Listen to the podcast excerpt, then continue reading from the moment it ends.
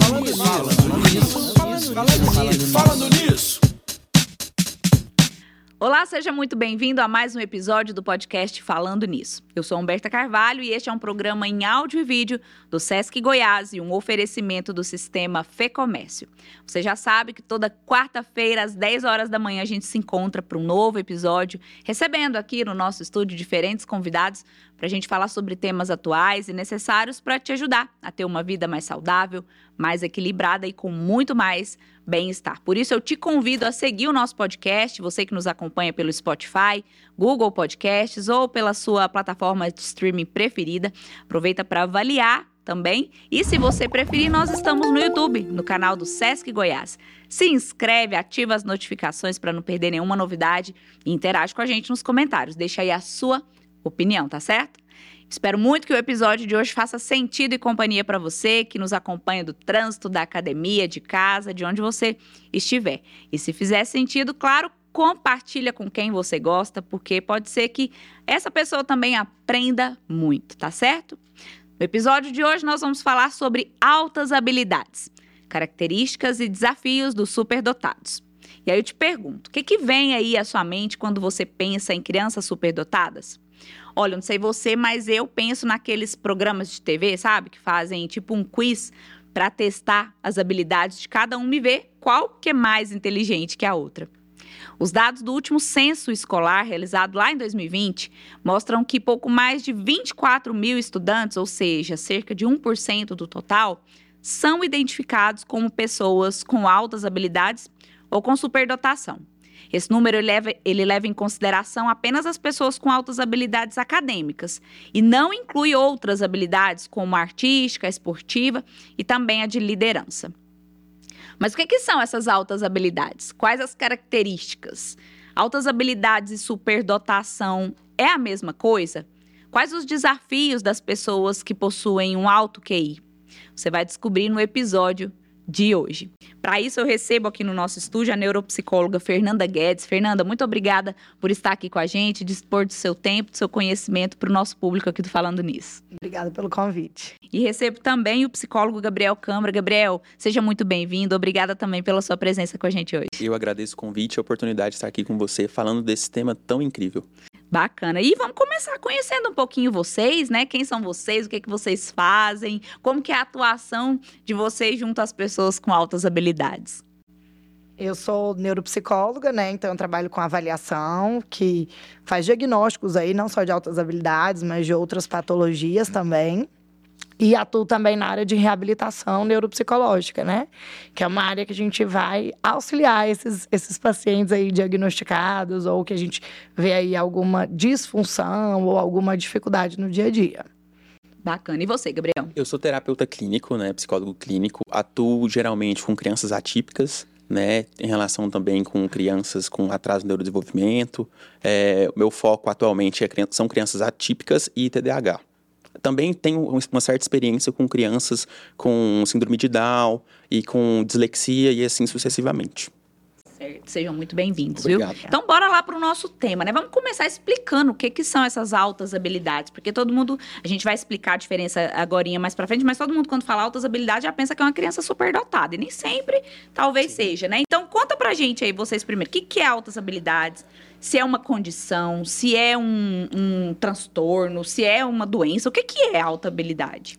Então, eu vou começar depois, aí a Fernanda vai falando, a gente vai conversando. Isso. Primeiro, eu gostaria de falar o que não é né, superdotação e altas habilidades. Né? Não é uma patologia, não é um diagnóstico e não é um transtorno mental. Né? É, é não, doença, então. não, não se baseia por, um, por um, um, um, critério de avaliação em relação à inteligência, não se baseia sobre simplesmente é, uma avaliação específica, existe algo multiprofissional por trás disso. Né? O que, que poderia ser, então? Né? Seria um quadro é, em relação ao quê? São, são, comportamentos ali que as pessoas ali, de uma forma singular, vivem no ambiente. Essa interação com o ambiente, né? Essa exposição ao ambiente, né? E o que, que nós poderíamos falar sobre isso? Seria basicamente, então, né? É, esse, essas pessoas com altas habilidades e com é, superdotação são pessoas que não são é, totalmente parecidas, têm as suas peculiaridades e as suas singularidades, então elas não estão pertencentes a um grupo homogêneo. Então, não é um grupo homogêneo. Por que, que não é um grupo homogêneo? Por as características singulares de cada pessoa, de cada indivíduo. Ou seja, essas pessoas, elas possuem, então, uma capacidade cognitiva diferente uma das outras, né? Uma capacidade diferentes entre si também. Sim. É uma capacidade de personalidade, né? Personalidade é bem relativa, uhum. né? E essa capacidade de relação ao desempenho. O desempenho delas também são variados, né? Não dá pra gente classificar tão parecido assim, né? Bacana. né? Então, é, é difícil é, a definição de fato de altas habilidades é, e superdotação, porque a gente não tem uma teoria única que explica esses indivíduos, né? Então, como o Gabriel falou, eles não são um grupo homogêneo. Hoje a gente usa o termo altas habilidades barra superdotação, então a gente utiliza mesmo é, de uma maneira equivalente, né? Antigamente a gente fazia mais essa distinção desses quadros.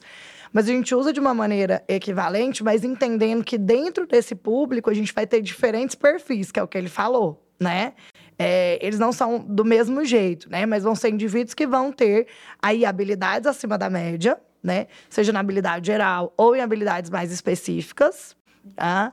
E segundo a teoria, a gente, como eu disse, vai ter várias teorias, é que eu mais me baseio são a teoria dos três anéis. Então, explica esses indivíduos como tendo três, como se fossem três grandes é, áreas, né? Então, eles têm que ter uma habilidade geral acima da média, ou uma habilidade mais específica, eles têm que ter um envolvimento na tarefa, ou seja, eles têm que estar motivados, persistentes naquilo que interessa, e eles têm um nível de criatividade também é diferenciado. E aí, tendo só um desses aspectos, a gente não chama de superdotado e altas habilidades. Então, ele tem que ter o conjunto desses três, desses ditos três anéis, né? Segundo uma das teorias, tá? E aí, como o Gabriel colocou, não é uma doença, não é uma patologia, nem uma deficiência. Tanto é que a gente não tem isso descrito nos manuais de transtornos que a gente usa para basear os diagnósticos. Se a gente for procurar num, num, manual onde a equipe da área da saúde se baseia, a gente não tem critérios diagnósticos lá descritos, porque não é de fato uma patologia, não é considerado uma patologia. Interessante. E você citou aí o, a, a, teoria dos três anéis, é. né? É, isso seriam, já seriam, assim, os tipos de... de... Não, não seriam os tipos, seria para diagnosticar, isso. certo? Entendi. E vocês falaram que não é homogêneo. Então, se não é homogêneo, já existem de, dentro desses grupos tipos de, de, de altas habilidades? Quais seriam elas? Então, é, eu vou falar, a Fernanda novamente complementa aqui. Seriam basicamente dois tipos, né? Essa seria a acadêmica, né? Que seriam esses indivíduos com boas notas, né? Com essa capacidade de memorização, é, uma facilidade em relação a conteúdos acadêmicos, né? Números, letras e assim sucessivamente, né? Uma oratória interessante, né? Verbalização interessante, uma capacidade em relação a uma comunicação também efetiva. Só que em contrapartida, é, é, porque a gente fica, quando nós comentamos sobre altas habilidades e superdotação, a gente só pensa em pontos positivos, né? Sim. Já é algo que é interessante, a gente vai falar sobre isso, né? Uhum. Mas é mais ou menos para complementar esse tipo de esse específico tipo de superabilidades e, e habilidades no geral, seria a dificuldade porque criança, porque indivíduos, né, no caso, né, que têm essas altas habilidades, eles são perfeccionistas. E se você observa, porque assim, é um alto nível de empenho, alto nível de empenho. Se você às vezes cai um pouco esse nível, você se sente, peraí, eu perdi um pouco a minha potência. Você entendeu? Isso gera uma série de sentimentos aversivos ali que a gente vai falar um pouco mais para frente. O outro lado também, né, o outro tipo de superdotação e, e altas habilidades seria essa capacidade de é o grupo produtivo grupo criativo. Pro, isso, grupo produtivo e criativo, né? Que seria essa capacidade de construção original ali, né? Geralmente eles não necessitam de um KI é, super elevado assim, não tem essa necessidade. São pessoas que lidam ali através de pensamentos é, por analogias, né? Utilizam muito do humor, são pessoas que têm várias interesses em comum, né? Só que em contrapartida eles precisam do quê? De uma pessoa para direcioná-la, porque as ideias ali são muito expostas, elas não estão tão direcionadas, entendeu? Além do mais, eles têm essa questão de uma dificuldade em relação a uma, uma noção em relação a questão de, de questões éticas assim muito precoces, né? Às vezes, em relação a sentimentos, eles não são tão presentes porque os sentimentos eles vêm de uma forma mais é, a dificuldade que ele tem, vou tentar me explicar para vocês entenderem. O que, que acontece? É, essas questões, eles trabalham com questões muito amplas e às vezes o simples é difícil. Vocês entendem? E às vezes é isso que. tão complexo justamente, que então, por isso- simples é difícil. É, por isso que a gente tenta trabalhar também essa questão de quê? Atividade de vida diária, essa questão mais simples. Porque o simples, às vezes, a junção do simples é o completo, né? E são alguns pontos que a gente pode comentar mais também. É, é basicamente isso, os dois grandes grupos. Até você falou do censo, né? Geralmente, a superdotado é, acadêmico, ele é o que entra nesse censo, né? E o criativo produtivo, às vezes, ele nem está dentro desse censo, né? Então, a gente teria também esses indivíduos, que são, de fato, esses, esses indivíduos que, às vezes, não têm um, um desempenho escolar tão acima da média, né? Como o acadêmico, mas eles são originais, eles produzem, né? Eu lembro de um paciente, hoje ele já deve ter seus 18 anos, mas a gente fez o diagnóstico dele com 6, 7 anos, que todos os dias ele, ele criava desenhos e histórias diferentes. Todos os dias era um desenho diferente. Hoje ele é um artista plástico, já fez várias exposições. Então, ele é um produtivo criativo desde sempre, né? Então. O tipo criativo é o superdotado, então. É, ele é, ele é o superdotado altas habilidades, mas do, do tipo mais. É, do tipo criativo. Então, ele não vai ter necessariamente aquele QI, né, tão alto, às vezes não chega a ser de 130, como algumas. Algumas pesquisas a gente fala aí do superdotado ter o QI 130, mas ele tem essa produção, né? Ele é aquela pessoa que está produzindo coisas originais, né? Ou seja, a gente está acostumado, assim, no senso comum, a considerar superdotado aquelas pessoas que têm notas boas, que, conhe têm diver- é, que conhece de diversas áreas do conhecimento Uhum. de forma é, é, mais latente, assim, que se mostra mais inteligente, mas existem essas inteligências nessas outras áreas Sim. também, que também é considerado superdotação, é isso? Sim, sim. É por isso que a gente é, tem esses dois grandes grupos quando a gente pensa dos acadêmicos e dos produtivos é, criativos. Eles vão ter que entrar, né? A gente vai ter que pensar nesses critérios. Por exemplo, eu falei da teoria dos três anéis, né? Que aí ele teria uma habilidade mais específica muito acima da média do que das outras pessoas, né? Que seja no desenho, na dança, na, na produção ali, mas que se enquadraria ali dentro do superdotado e de altas habilidades. E aí eu, eu lembrei que de uma coisa que eu acho que é importante a gente citar quando a gente pensa nessas nomenclaturas, que se confunde também com o gênio, né? Então as pessoas falam, é, ah, mas ele é um gênio, né? A gente escuta falar isso. O superdotado em altas habilidades, ele não necessariamente é um gênio. O gênio é aquele que produz uma coisa que faz sentido para a sociedade, que vai ser lembrada por séculos e séculos. O Albert Einstein. Exatamente. Então, os nossos superdotados e com altas habilidades, eles não são necessariamente gênios. Claro que pode ter um- alguns aí que se destaquem, né? Ah. É, mas não necessariamente vai ser o gênio, né? Que também é uma no- outra nomenclatura que se confunde muito, né? Dentro desse contexto. Que eu acho que bacana. para complementar, Fernando, eu acho que seria interessante a gente comentar que hoje em dia nos estudos, de 3 a 10% das pessoas, né, dos indivíduos em geral, são pessoas superdotadas e com altas habilidades. No caso, com essa questão de habilidades ex- excessivas, além da média. Uhum. Também é importante a gente relatar algo que a Fernanda comentou também e eu quero complementar um pouquinho sobre essa questão do, da superdotação, né, dessas altas habilidades acadêmicas. Porque a gente pensa só em alunos excelentes, Uhum. mas a gente sabe que existe uma operação motivadora para a gente manifestar um comportamento. Eu já entrando na, na análise do comportamento, que é minha área de atuação, né? Por exemplo, se o indivíduo não é motivado a determinada área, ele não tem uma operação motivadora. Então, assim, a gente pensando em pessoas com altas habilidades, se eles observam ali que as altas habilidades deles são muito além do que eles possuem ali, por exemplo, no- na, na construção da escola ali, no que quais são as demandas para eles ali, torna falta de motivação. E aí, ta- talvez, né, isso pode acontecer deles se sentirem desmotivados e não serem excelentes alunos. E aí, aí, às vezes, a gente pode confundir com uma pessoa desmotivada, com uma pessoa que não tem interesse pela aula, por uma criança com TDAH, por exemplo, você entendeu? Isso que você está dizendo, então, me provoca um pensamento, assim. Pode ser que a gente tenha muitos superdotados, é, como que é o termo daqueles que nascem? Nascem com a superdotação que você falou? Produtivo, criativo? Na verdade, pode ser dos dois tipos, ou acadêmico ou, Ou produtivo. Mas que É. pela falta, pela, pela falta de incentivo, ou talvez até pela falta de condição mesmo, porque a gente sabe Sim. que a gente vive num país que às vezes Sim, claro. nem sempre a pessoa tem condição, né? As famílias têm condição de estimular. Elas não se manifestam? É, ou elas ficam ali mascaradas, né? Se a gente for pensar, a superdotação em altas habilidades, ela tem um fator genético, né? É, e eu ia perguntar É. isso, de onde que vem, né? Geralmente, a gente vê que crianças superdotadas e de altas habilidades têm pais também superdotados ou com altas habilidades, com altas habilidades, muitas vezes, às vezes não diagnosticados, e às vezes ou um deles ou os dois. Às vezes um pai é mais acadêmico, outro é mais criativo, produtivo, né? Mas também depende de fatores ambientais. Mesma coisa de você pensar, por exemplo, de uma criança ou numa, numa pessoa que tem um dom para música, uma pianista, mas ela cresce numa família que não se incentiva a música, que acha que é uma besteira, que aquele, aquela habilidade ali, ela vai ficar meio que mascarada, né? Ou ninguém vai perceber. Isso pode acontecer um pouco do, do que ele falou, assim, com o superdotado dele passar, às vezes, um pouco despercebido, ou a gente tem um erro, às vezes até diagnóstico, né? Então, assim, aquela criança, ela fica ali como, ah, ela é desmotivada, ela é depressiva, né? Mas é porque talvez o ambiente não tá motivando, Uhum. né? Justamente. E é interessante, vocês já explicaram pra gente que então que um superdotado é uma pessoa com altas habilidades. Hoje Mas a gente é- usa o mesmo termo. Hoje usa o mesmo termo, né? Mas é, é bom falar também que uma pessoa com altas habilidades não necessariamente é superdotado. Não. Ou sim.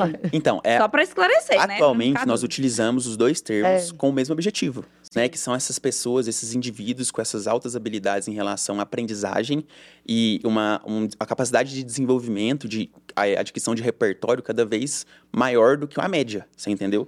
Por que, que a gente utiliza como, me- como o mesmo Como sinônimo. como sinônimos.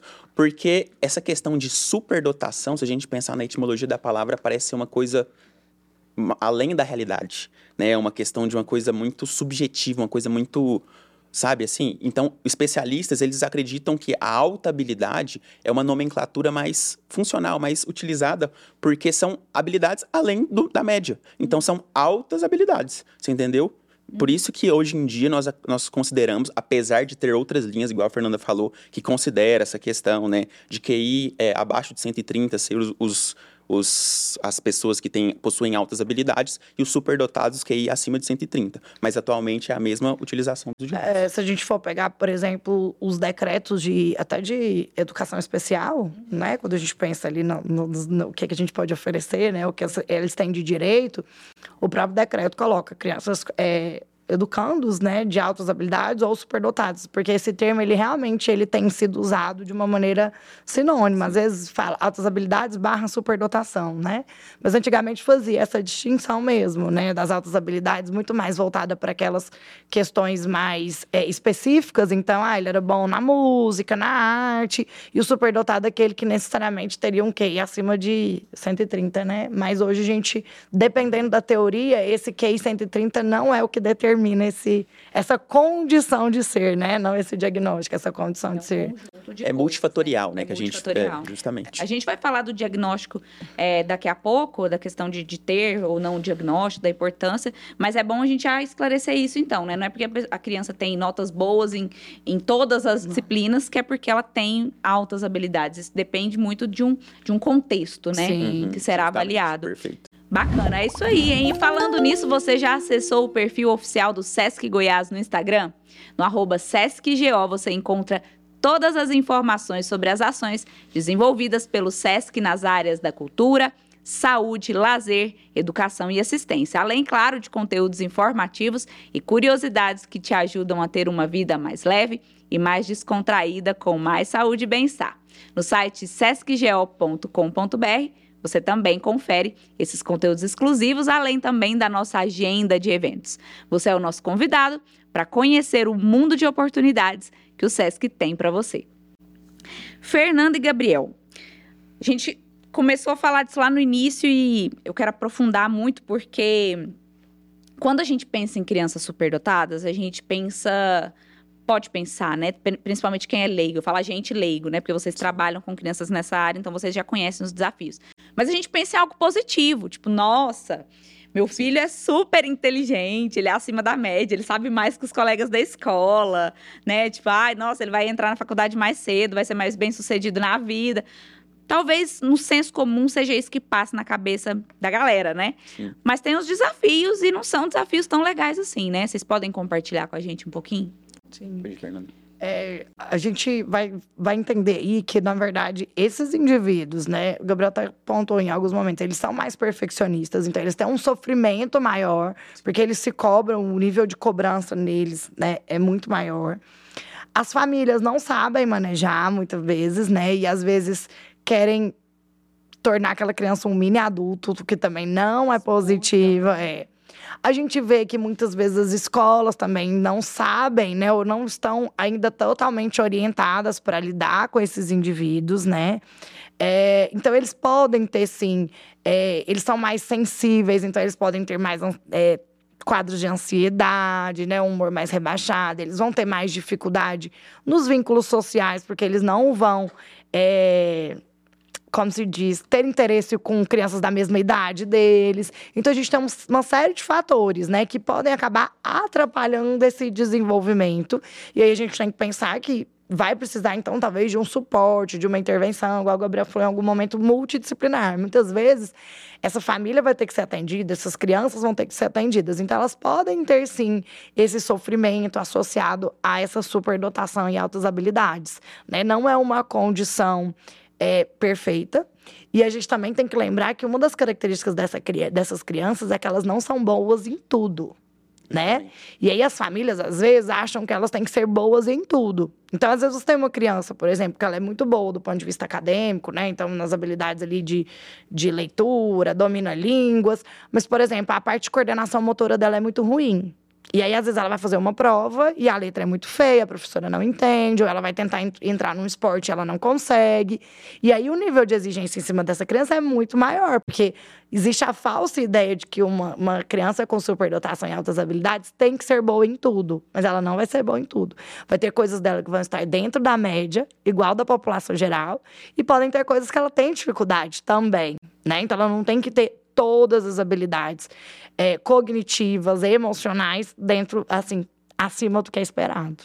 Justamente, eu completo a, a fala da Fernanda, que foi muito pontual, falando de algo muito importante, que é uma certa banalização dessa superdotação, dessas altas habilidades. Porque, como você mesmo disse, é, é muito. Tem, existem, entre aspas, né, as mães corujas que veem um filho ali se desenvolvendo, tirando boas notas, e já fala que a criança tem superdotação que ela tem altas habilidades. Mas como a Fernanda mesmo comentou, as altas habilidades e superdotação não, não é só algo positivo. Né? Existem essas questões de dificuldades, de isolamento, de angústia por essa questão de um perfeccionismo. E algo muito importante a ser comentado que, gente, nós estamos falando até então, né, de um público infanto-juvenil, crianças e adolescentes.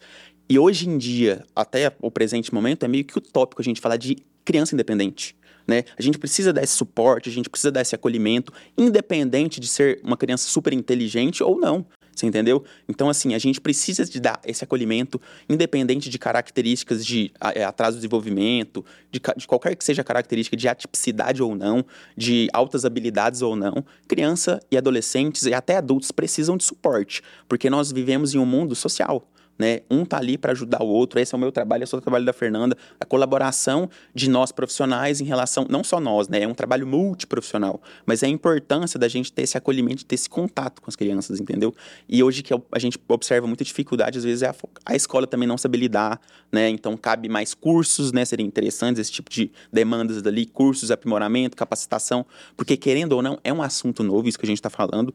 Tem um tempo já de estudo, mas a, o conhecimento ele é linear né? E nós vamos aprendendo várias coisas e, e a gente precisa estudar cada vez mais. Isso é muito importante ser comentado. É isso aí. E pensando na infância, né? A gente está falando aqui do, como você bem disse, do, de um público infanto-juvenil. Como identificar os pais, né, que têm crianças pequenas em casa? É, eu acredito até que tenham pais que às vezes é da área da psicologia, da pedagogia, que entenda mais do desenvolvimento infantil, ou um pai, mãe mais curioso que, que leia mais e já perceba ali alguns sinais. Mas para os pais que são crus mesmo, que estão ouvindo a gente, é, que não entendem muito, é, pode, pode deixar passar despercebido essas características, o que, que esses pais podem se atentar para ligar aquele sinal de alerta. Opa, tem algo diferente que eu preciso olhar com mais carinho e cuidado. Eles têm algumas características, assim, né? São crianças que muitas vezes desenvolvem de fato a leitura mais rápido é, em, todos os, em todos os grupos, e se a gente for pensar por que, que essa leitura se desenvolve mais rápido, porque eles são mais curiosos, eles são mais interessados, então eles vão buscar de fato né, essa independência aí para ceder o conhecimento deles. É, são crianças que geralmente elas não se identificam com, as, com os pares, né? Com as crianças da mesma idade. Geralmente têm preferências por pessoas mais velhas, por conversar com pessoas mais velhas. Podem ter um vocabulário mais elaborado, mais é, é, com palavras diferentes ali da faixa etária dela. é, tem um olhar, às vezes, é, diferenciado e às vezes até mais crítico do que o que é esperado para a própria idade, né? Eles são mais exigentes. É, tem a questão desse assincronismo que se fala muito, que é isso que eu falei da, da diferença, né? Então ele é bom numa coisa, mas a outra coisa ele pode estar tá bem abaixo ou até ali na média. Então isso também é uma característica que aparece muito. É, que mais? Perfeccionismo. Eu gostaria de comentar um exemplo para complementar a Fernanda. Eu não sei se vocês viram ultimamente a menininha do Itaú. Como que ela verbaliza tão bem, né? Ah. Essa é uma alta habilidade. A pronúncia dela, prosódia, essas questões, é muito além da capacidade que a gente visando a questão de idade cronológica. Idade você entende?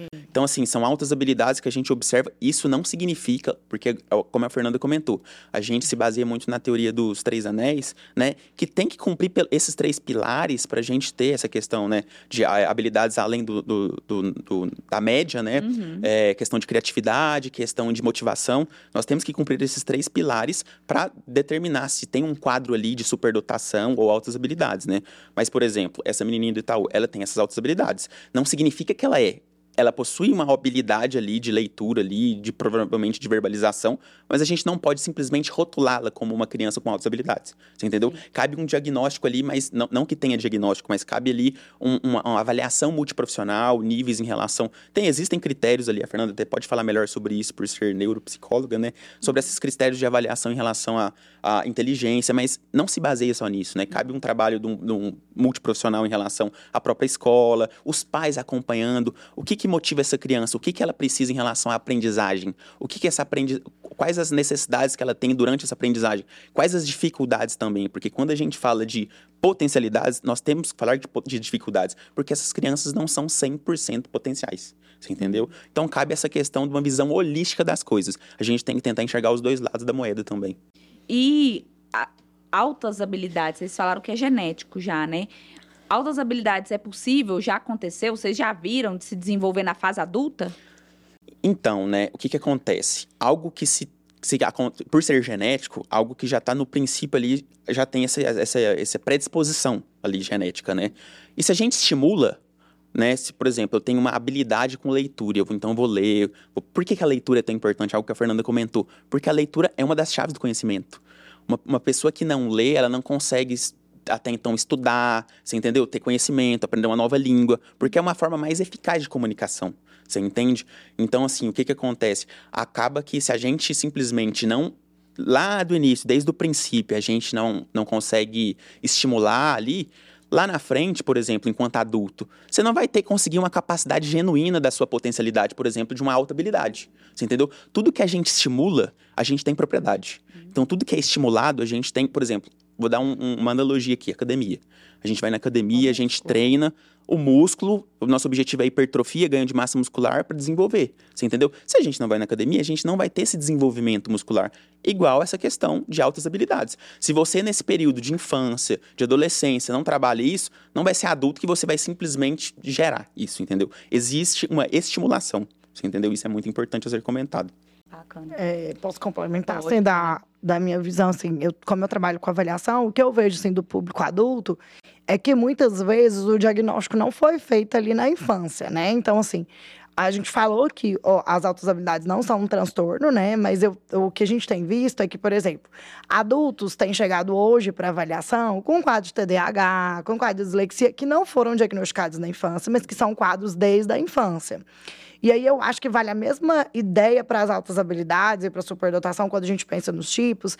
Eu vejo muito, é, e aí fazendo uma, até uma correlação com o transtorno do espectro autista, uhum. que quando a gente faz uma avaliação, por exemplo, de uma criança e que a gente dá um diagnóstico de um transtorno do espectro autista, Muitas vezes o pai vem para avaliação porque ele suspeita que ele seja. E eu vejo o mesmo caminho nas altas habilidades. Então, assim, quando eu faço um diagnóstico de um, de um meu, do meu filho, tem ali uma alta habilidade, uma superdotação, aí eu paro, um dos pais geralmente para para pensar, ah, mas eu também sempre tive facilidade para aprender, sempre tive uma memória boa talvez eu possa fazer uma avaliação para diagnosticar. E aí eu acho que às vezes esse diagnóstico ele não foi feito lá, até porque antigamente a gente não fazia diagnóstico como se faz hoje, né? Apesar de altas habilidades não ser um diagnóstico, né? Mas pensando nessa ideia, né, de se pontuar esse quadro. É, a gente, claro, o ambiente, ele, ele, que é o Gabriel falou, o ambiente ele vai potencializar, como a gente comentou, ele vai é, beneficiar muitas vezes o desenvolvimento dessa, dessa, dessa. vai potencializar aquela área que ele já tem do ponto de vista genético mais é, acima da média. Mas o que eu acho, pelo menos na minha visão que trabalho com avaliação, o que tem acontecido muito é isso. Os pais vêm no segundo momento, e às vezes é porque eles não foram diagnosticados lá na infância, porque, na verdade, não se falava disso, a gente não tinha tanto acesso a isso, né? Essas formas de avaliação. E você falou algo interessante que era algo que eu queria trazer aqui para nossa discussão. O autista, o, auti o, o transtorno do, do espectro, espectro autista, autista, ele tem relação com altas habilidades? Então, né, ele tem algumas similaridades e algumas diferenças também. Por exemplo, o que a gente pode comentar? As similaridades, que são coisas bem parecidas ali, né? Essa questão de um hiperfoco, né? Você focar naquilo ali e quando você foca em algo, a tendência é você ter por exemplo, se eu estou focando nessa caneca, eu vou ter mais habilidades com ela, eu vou conhecer ela mais, a questão de forma, a questão de profundidade, Sim. tudo que a gente tem mais contato, a gente consegue fazer de uma forma mais eficaz, certo? Essa questão de uma memorização, né? E aí eu tô comentando em relação a isso, seria o antigo Asperger, o, o autista do nível de suporte 1, que, né, que hoje em dia a gente utiliza como nível de suporte 1. E não é todo autista que teria essas altas habilidades ali, certo? Porque a gente está partindo de um pressuposto de espectro, e espectro significa níveis, né? Então o nível, às vezes, de suporte nível 3, por exemplo, ali, de ajuda nível 3, ele é mais complexo, você entendeu? Então, às vezes, essas altas habilidades não são presentes, né? Então, assim, seria basicamente, voltando, recapitulando, né? Essa questão de memorização, né? Um hiperfoco, esse senso de justiça, né? Por exemplo, se você vai num, num shopping, né? E aí, às vezes, tem um pai punindo uma criança. E tem cinco pessoas. Uma delas é autista. A tendência da pessoa autista ali querer essa questão de julgamento ali, de justiça, é 99%, de, comparado às outras crianças, às outras pessoas, né? Eu falo mais de crianças porque é a minha área, mas é um, um público holístico mesmo, né? Além dessa questão, tem essa, essa questão também do perfeccionismo, dos dois também estão vinculados, né? E o que, que a gente pode falar em relação a diferenças?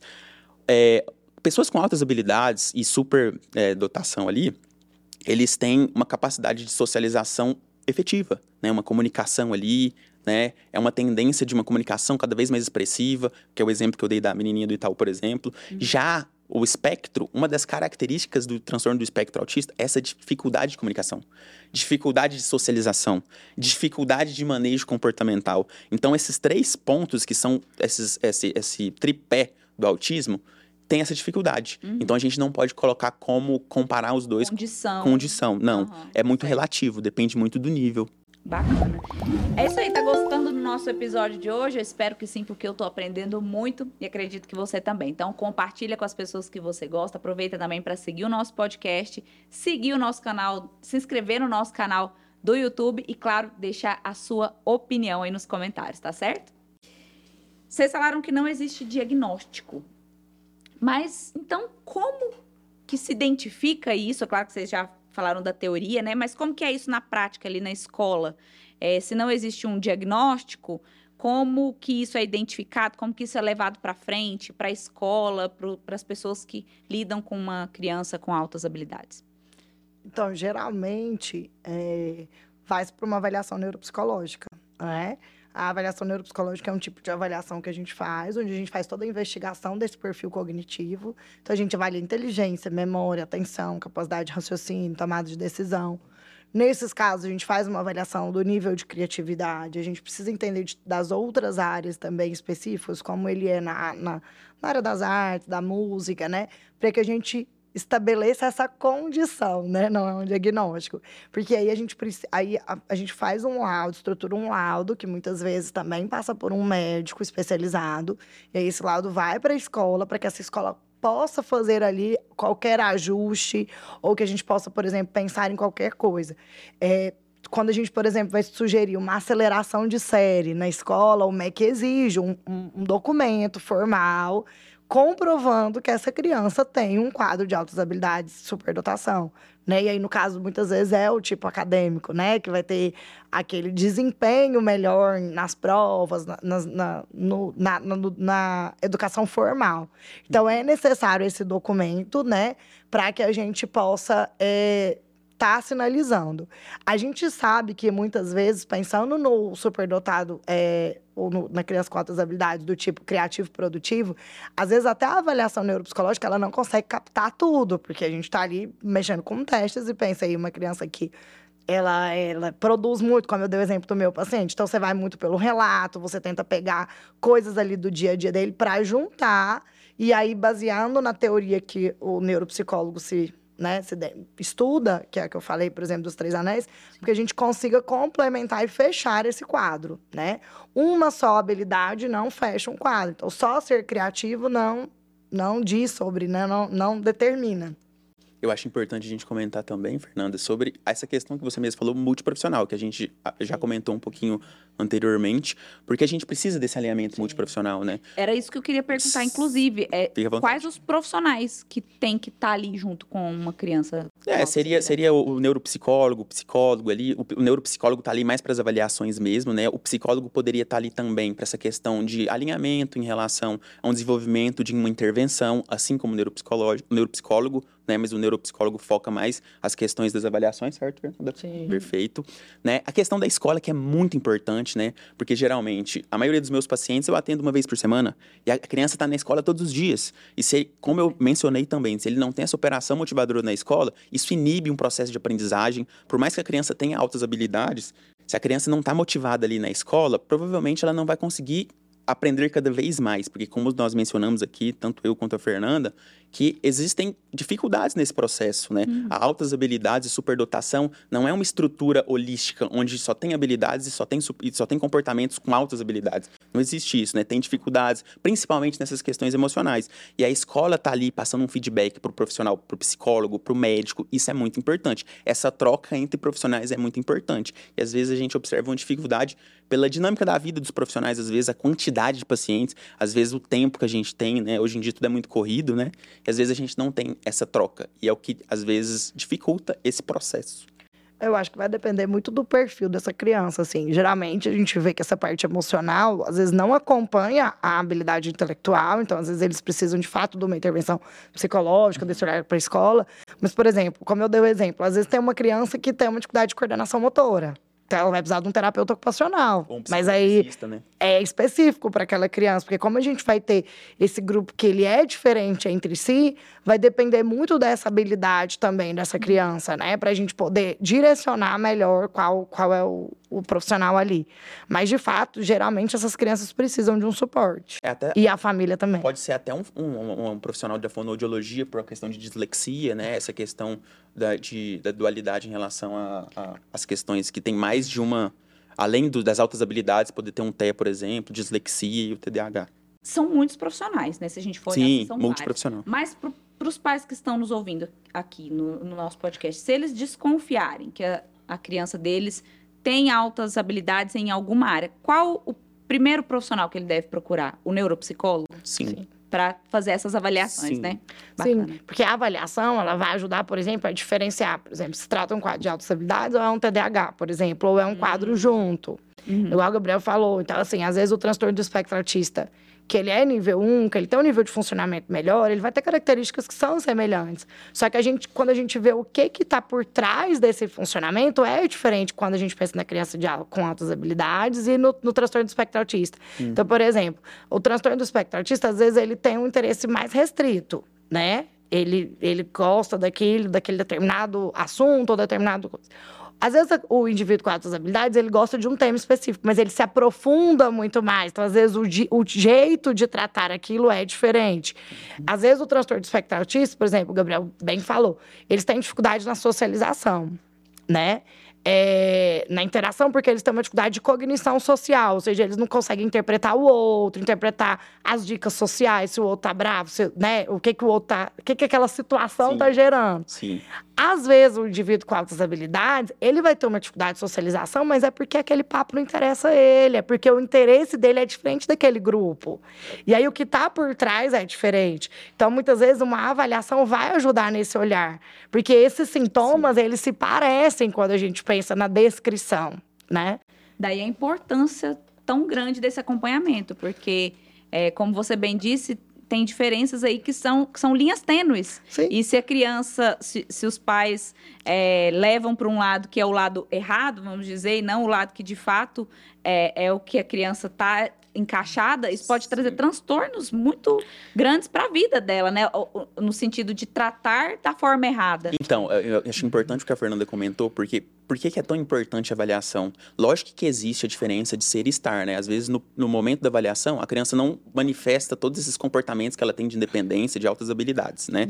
Mas é importante porque a avaliação, ela é, é o, o meio, é a ferramenta que a gente tem como ponto de partida para um processo de intervenção Sim. né? Bacana. E aí é a partir disso que a gente pode passar para os demais profissionais, para os pais, para os pais entenderem, né? Porque geralmente a avaliação é minuciosa, tem uma riqueza de detalhes, né? De, de série de marcos do desenvolvimento de determinado indivíduo ali, quais as potencialidades, quais as dificuldades, o que, que a gente pode começar como prioridade, porque às vezes a gente querer trabalhar tudo de uma vez atrapalha o processo. Porque a gente tem que saber respeitar o processo, né? Porque só vive o processo quem suporta, só vive o propósito quem suporta o processo. E o processo nunca é fácil. Verdade.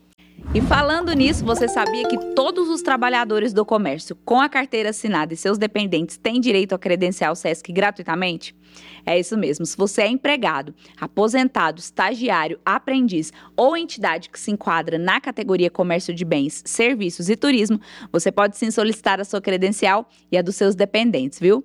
O credenciamento ele é gratuito e garante o acesso à educação básica, aos hotéis do SESC, aos passeios, excursões, aos serviços de oftalmologia, odontologia, nutrição, academia, eventos esportivos, atividades recreativas, teatro, programações culturais e tantos outros serviços que o SESC oferece. Solicite a sua ou renove pelo site sescgo.com.br.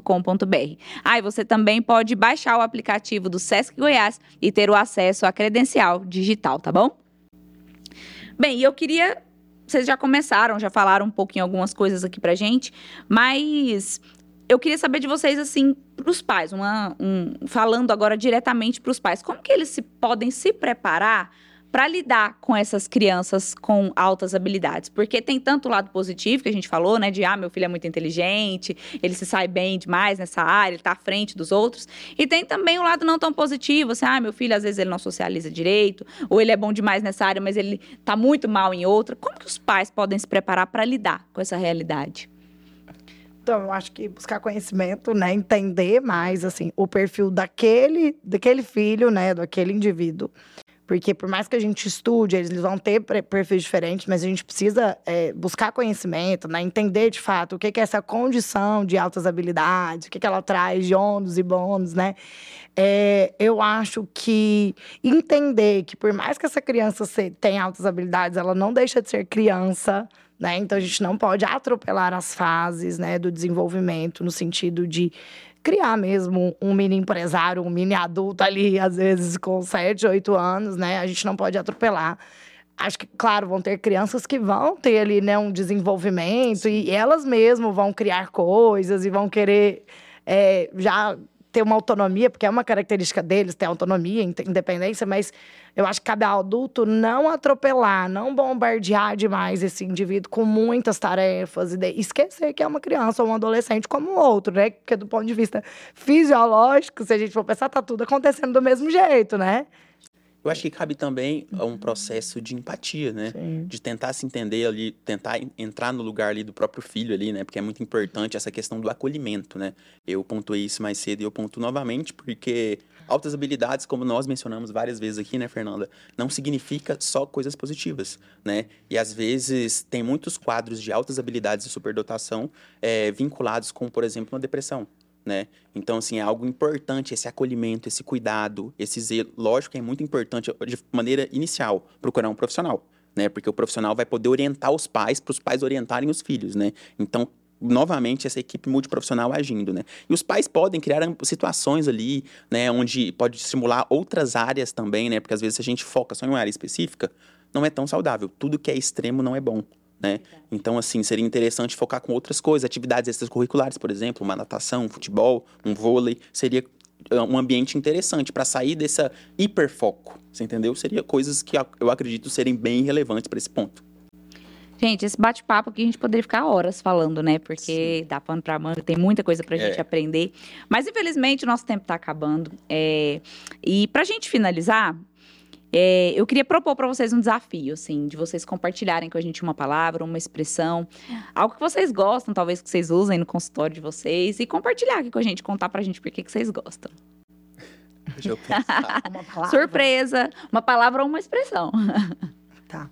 Eu, eu falo muito de funcionalidade, né? Como eu trabalho com reabilitação, eu acho que o nosso grande objetivo é esse, assim. É, independente da condição ou do quadro que aquele indivíduo tem, é promover ali funcionalidade e ah, uma qualidade de vida boa ali para aquele indivíduo, né? Então, eu uso muito essa palavra, funcionalidade. Eu vou utilizar uma, uma palavra, uma técnica da análise de comportamento que se chama modelagem, né? É, vinculando novamente para crianças e esse público infanto-juvenil, a modelagem é importante porque a gente dá o modelo, né? E falando de crianças, esse público infanto-juvenil, nós precisamos dar o modelo de como agir em determinadas situações né? Porque às vezes os pais, ali, as pessoas responsáveis pelo, pelo adolescente, pela criança, às vezes até pelo filho adulto ali, né? Eles entendem que a situação do filho ali está equivocada, que o comportamento não foi interessante, mas eles não dão um modelo adequado de como lidar com essa situação. E aí é interessante nós que somos mediadores do processo ali, né, dentro desse processo ali de educação em relação à criança, em, em, relação a esse público, dar o modelo de como agir em determinadas situações. Porque com o modelo a gente consegue se comportar de uma melhor forma. E se a gente é reforçado por isso, porque quando a gente se comporta de uma forma positiva, nós somos reforçados. E o reforço remete à ideia de um comportamento que vai sendo adquirido e vai provavelmente manifestar repetições. Que bacana. É isso aí. Gente, muito obrigada pela participação de vocês aqui hoje. Eu tenho certeza de que quem está nos acompanhando em casa aprendeu muito, tirou muitas dúvidas, esclareceu muita coisa. E a partir desse bate-papo aqui, né, talvez já pode ter um novo comportamento daqui para frente. E essa é a nossa Sim. proposta aqui, inclusive, com isso. Fernanda, muito obrigada, viu? Foi muito rico o nosso bate-papo. Obrigada por compartilhar seu conhecimento com a gente, viu?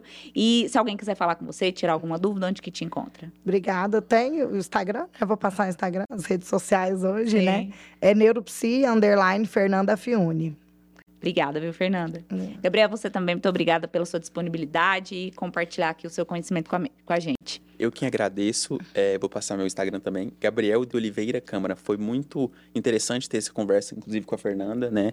E isso é muito importante, né? Espero receber mais convites. Com certeza, serão convidados novamente. Muito obrigada, viu, gente? Obrigada. E aí, aprenderam muito? Eu aprendi pra caramba e eu espero que você também tenha aprendido. Compartilhe esse episódio com, os, com as mamães, papais, com os responsáveis por crianças e adolescentes. Se você se identificou de alguma forma, você é adulto, com o que a gente conversou, que é, agora talvez seja a hora aí, talvez, de também é, procurar um acompanhamento profissional para desenvolver todo o seu potencial e ter uma vida com mais qualidade, com mais bem-estar, tá certo? Aproveita então para seguir o nosso podcast, avaliar. Se você nos acompanha pelo YouTube, se inscreve no nosso canal, porque semana que vem tem mais episódio novo, tá bom? Eu finalizo aqui o nosso episódio com a frase de Robert Ebert. Ele diz o seguinte: seu intelecto pode se confundir, mas as suas emoções elas nunca mentirão para você. Até quarta-feira que vem, às 10 horas da manhã. Eu te espero. Falando nisso, falando nisso, falando nisso, falando nisso.